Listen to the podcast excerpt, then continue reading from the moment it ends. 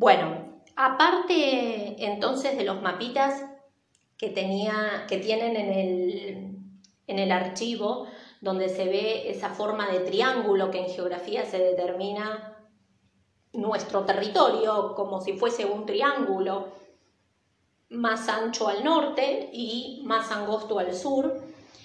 Eh, y se identifican distintas porciones, los climas más húmedos, más secos, donde hay más precipitaciones, cómo va bajando la, latitud, eh, lo, van a ver en, en los gráficos.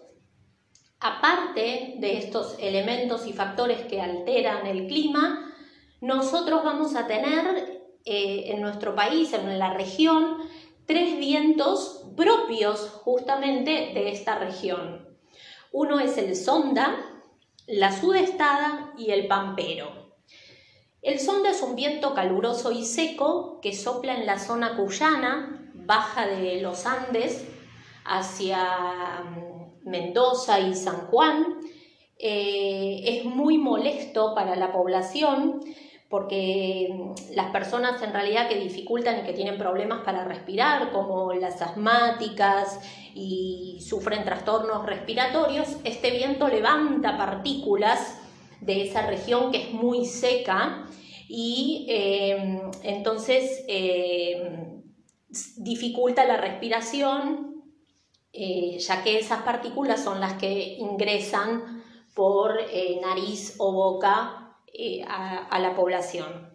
Después tenemos la sudestada, que es el estado de mal tiempo que afecta la zona ribereña, desde aproximadamente desde la ciudad de La Plata hasta la desembocadura del río Paraná este, este momento donde justamente sopla el viento del sudeste, empuja las aguas del río de la Plata, digamos que hacia justamente el noroeste. Entonces, al empujar las aguas del río de la Plata, hace que se inunde toda la zona ribereña. Es cuando a veces escuchamos que se inunda la, ciudad de Quilmes, Punta Lara, propiamente el delta, el tigre mismo, eh, se inunda. Son, por lo general lo, caracterizamos típicamente eh, en invierno, son por ejemplo esos días eh, que por ejemplo hay cuatro, cinco, seis días de lluvia y viento y frío constante. y y bueno, entonces, como ya les dije antes, eleva el nivel de las aguas. Luego de este viento viene el pampero.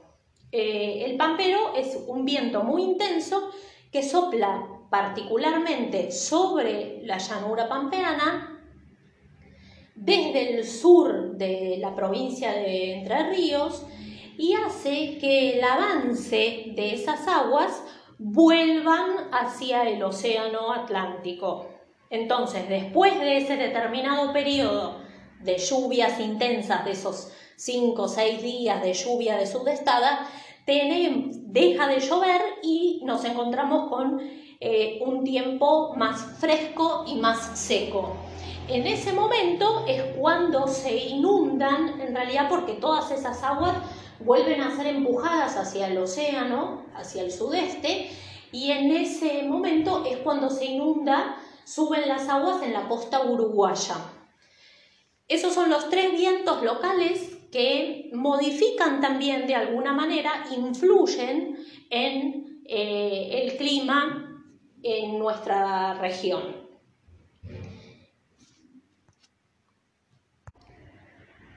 Bueno, volviendo al tema del NEA, vamos, eh, vamos a clasificar, aparte de lo que tienen en el archivo que les mandé, el poblamiento de la región.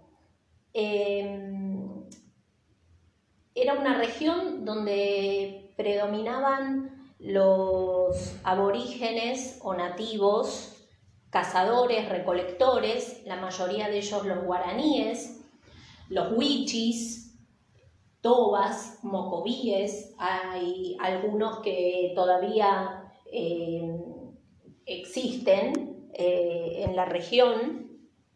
Y a la llegada de los españoles eh, encontraron los primeros estadios agrícolas que tenían ellos. luego, cuando el español ocupa esa tierra, los bordes fluviales de la región, es decir, por donde corrían los ríos, es donde se asentaron. Así como yo les puse, la primera ciudad que fundan, es donde se asientan, es la ciudad de Corrientes, que fue fundada en 1588. Y esto era un, un, núcleo bastante, si ustedes se fijan dónde está la ciudad de Corrientes, que tiene conexión con eh, toda la, región, ¿no? Está como en el centro de, la región del NEA. Y mm, en el Chaco hubo varias, eh, trataron varias, varias veces de hacer una eh, colonias, pero no prosperaron.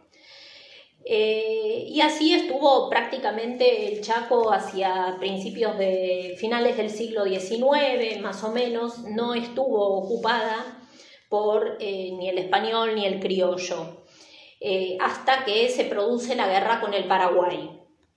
Argentina entonces necesitó asegurarse la soberanía, como bien, ustedes lo hicieron en el trabajo número uno, si mal no recuerdo, o el número dos, entonces en ese momento eh, determinaron el límite ahí y eh, fundaron las ciudades de Formosa y Resistencia. En cambio en Misiones, en Misiones eh, la diferencia es que justamente el, español vio esas tierras ricas, cultivables, esas tierras rojas que tienen ese propio color de la región, que tiene un alto contenido de hierro, muy fértil, entonces se destacan las misiones jesuíticas. Eh, en Candelaria, las misiones de San Ignacio, Santa Ana, San Javier, hay, hay varias ahí en la región, y ellos tenían, además de propiamente, digamos, la misión evangelizadora del indio, eh, organizar la producción para que puedan comerciar de forma interregional y obviamente también comerciar con la corona, es decir, con España. Trataron de cultivar algodón, yerba mate y practicaron un poco de ganadería. La ganadería nunca fue importante en la región ya que hace mucho calor los que han tenido oportunidad de estar en ese lugar, hace mucho calor, entonces no soportarían em, ese verano tan riguroso.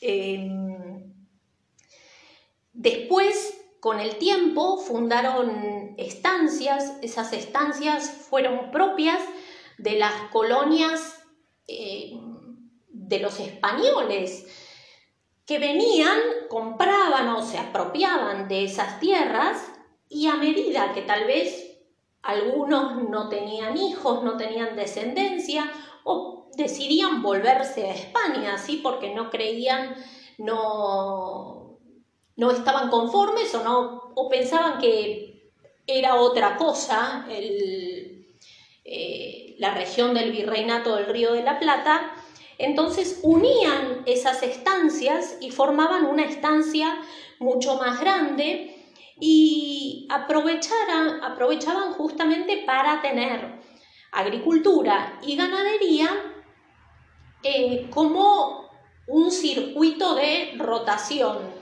lo que sería em, la rotación de cultivos. ¿sí? La rotación de cultivos tenemos tres por ejemplo, puedo tener cuatro, pero bueno, básicamente se divide eh, el territorio cultivable en tres partes y, por ejemplo, en una de las partes un año planto maíz, en una planto trigo y en una, por ejemplo, tengo el ganado.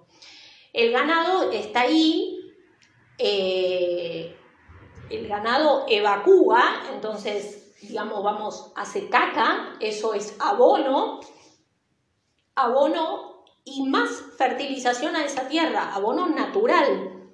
Al año siguiente, yo roto eso y pongo al ganado donde tenía el maíz, el maíz donde tenía la yerba y así sucesivamente. Entonces, la tierra va descansando, va adquiriendo fertilización natural y em, el descanso propio, porque cada, cada producto agrícola obtiene eh, cada... A ver, es difícil es difícil de explicárselos así, pero bueno, cada, cada producto agrícola requiere algún tipo de nutrientes de la tierra que otro le proporciona, ¿sí? Algunos le quitan a la tierra más fósforo o más nitrógeno y otros lo reincorporan. Entonces es productivo y la tierra va manteniendo esa fertilidad necesaria. Esto después va cambiando, ¿por qué? Porque yo cada vez voy a necesitar más producción. Entonces, voy a tener tal vez una, un gran terreno y lo voy a dividir en dos, en, una, en vez de tercios. En uno pongo la yerba mate o el algodón o lo que fuese y en el otro el ganado.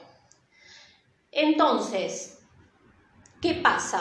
Ya ahí tengo menos probabilidad de rotación de cultivo.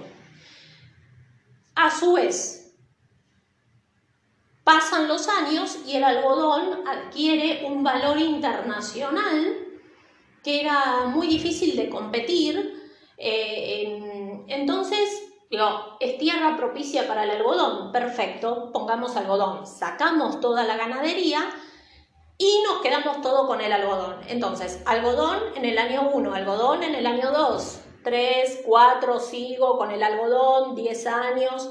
¿Qué pasa? Llega un momento que la tierra pierde su fertilidad, justamente su fertilidad natural. Justamente entonces esto hace que al tener un monocultivo, mono de uno, un solo cultivo, siempre en el mismo lugar, hace que la tierra pierda su fertilidad. Entonces voy a requerir fertilizantes o agroquímicos necesarios para mantener la fertilidad. Pero ya no estaríamos hablando de una fertilidad natural que le daba el abono del caballo o la vaca que tenía en la tercera parte de mi terreno. Eh, los planes de colonización de la región fueron muy, muy útiles, muy positivos. Eh, ya después, cuando termina la, guerra con el Paraguay, el gobierno nacional comienza una serie de campañas para que el territorio se pueble, porque, a ver, yo puedo tener el territorio, pero si no lo tengo poblado, tengo problemas, tendré problemas eventuales con mis vecinos que van a querer avanzar sobre mi territorio. En cambio, si está ocupado, no. Em, después eh, se establece que en el territorio de Misiones, cuando se separa de la provincia de Corrientes propiamente dicha, vamos a, a notar que hay esas, esos momentos colonizadores, perdón, eh, esos momentos colonizadores tratan de ubicar inmigrantes europeos, los inmigrantes europeos de fin del siglo XIX, eh, alemanes, polacos, ucranianos, yugoslavos. Entonces ellos van haciendo la colonización efectiva de ese lugar. Eran campesinos que se asentaron en esas tierras y obviamente quedaron ahí trabajando en esas tierras. La primera fase de colonización fueron en la zona norte del Alto Paraná, pero luego también fueron quedándose hacia el sudeste de la provincia de Misiones. Eh, la ocupación del territorio fue el resultado de la necesidad de abrir un poco de selva para el cultivo. Eh, a ver, acá tenemos una situación bastante complicada porque mm, yo puedo abrir la selva, es decir, talar árboles para, para tener, obtener tierras cultivables, pero esto me va a traer a futuro algunas cuestiones que no van a ser del todo agradables si yo desbasto y talo todos los árboles pertenecientes a la selva misionera. Em, yo entonces abro la selva para, bueno, yo no en realidad, los, los colonizadores, para plantar tabaco, yerba mate, té y tung. Y hacia 1940 la gobernación de, de, la provincia de Misiones ocupaba el 36% del territorio actual. El resto eran todavía tierras vacías o latifundios improductivos. Entonces, ¿cuál era la situación? Bueno, a ver, derribemos más árboles y vamos a tener tierras más productivas donde vamos a poder cultivar, seguir cultivando té, tabaco, yerba mate, etc. En el momento que finaliza esta colonización, tanto privada como pública, comienza la localización o habitación espontánea de la región. Es decir, ya iban naciendo una nueva generación, pensemos que estos llegaron a fines del siglo XIX, estamos en el año 1940, ya eran los hijos de los que llegaron en ese momento. Y entonces era mucho más fácil cubrir esa porción de tierra para eh, hacerla cultivable. En el caso de Chaco, vamos a tener una colonización que primero desde resistencia se irradió hacia las hacia, las hacia el interior, igual que en Formosa, siguiendo los ciclos los ciclos productivos del tanino. Eh, el tanino, esto es una, un producto que se saca de un árbol, van a tener un trabajo aparte, eh, Dios mediante la semana que viene, donde eh, van a trabajar sobre justamente esa sustancia que se le quita al quebracho colorado. Esto fue explotado hasta el norte de la provincia de Santa Fe y bueno, ya van a ver qué es lo que ocurre con el ciclo del tanino. Eh, cuando el tanino se agota, eh, vuelve al ruedo el circuito del algodón. dentro de este circuito vamos a tener de los dos circuitos en realidad. Hablemos de la región eh, como tenemos las infusiones, como el té y la yerba, y el algodón.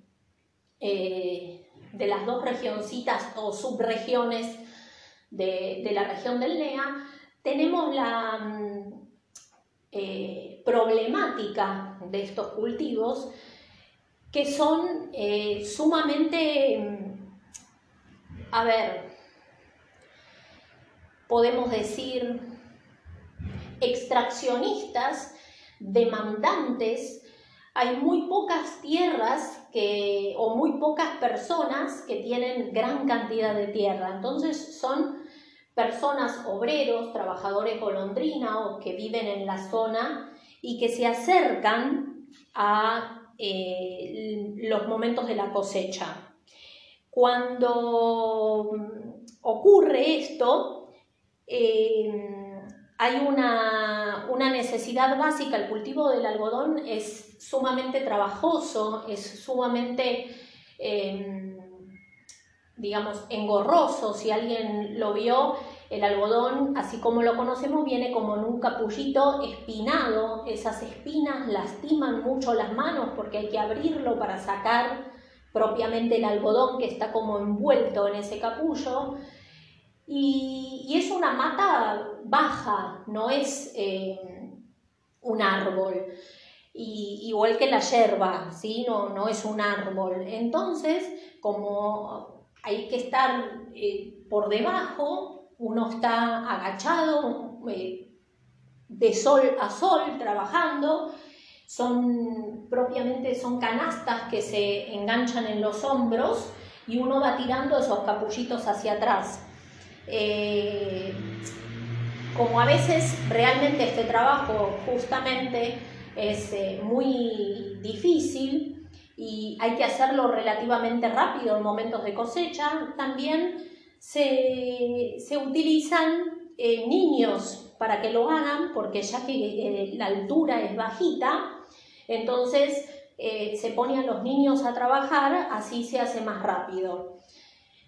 Se hace más rápido porque ese algodón se pesa y de acuerdo al peso que yo pude cosechar será la paga que me corresponda.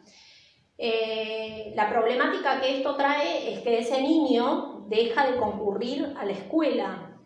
Eh, entonces, esto es una problemática social bastante importante eh, en la zona, donde el niño va desde edad temprana a trabajar al campo, a las cosechas de algodón o de yerba o a las tabacaleras, porque justamente cuanto más podamos cosechar, más tendremos. Y como es en, una determinada época del año, eh, hay que hacerlo rápido. Y bueno, en realidad es una competencia justamente entre cosechadores. El que más rápido cosecha, más producto sacará y también más ventaja económica tendrá. Pensemos igualmente que esa ventaja económica es prácticamente nula. No sé ahora con todo esto de, la pandemia y qué sé yo, tengo todos los precios volados, no tengo idea de nada, pero no sé cuánto sale un paquete de algodón. Eh, igualmente pensemos en el algodón en distintas, eh, distintas calidades. ¿Sí? Hay algunas que hasta tienen ramitas, eh, sí, quiere decir que esos filamentos eh, no, no, fueron bien, eh, obviamente tenemos distintos tipos de algodón.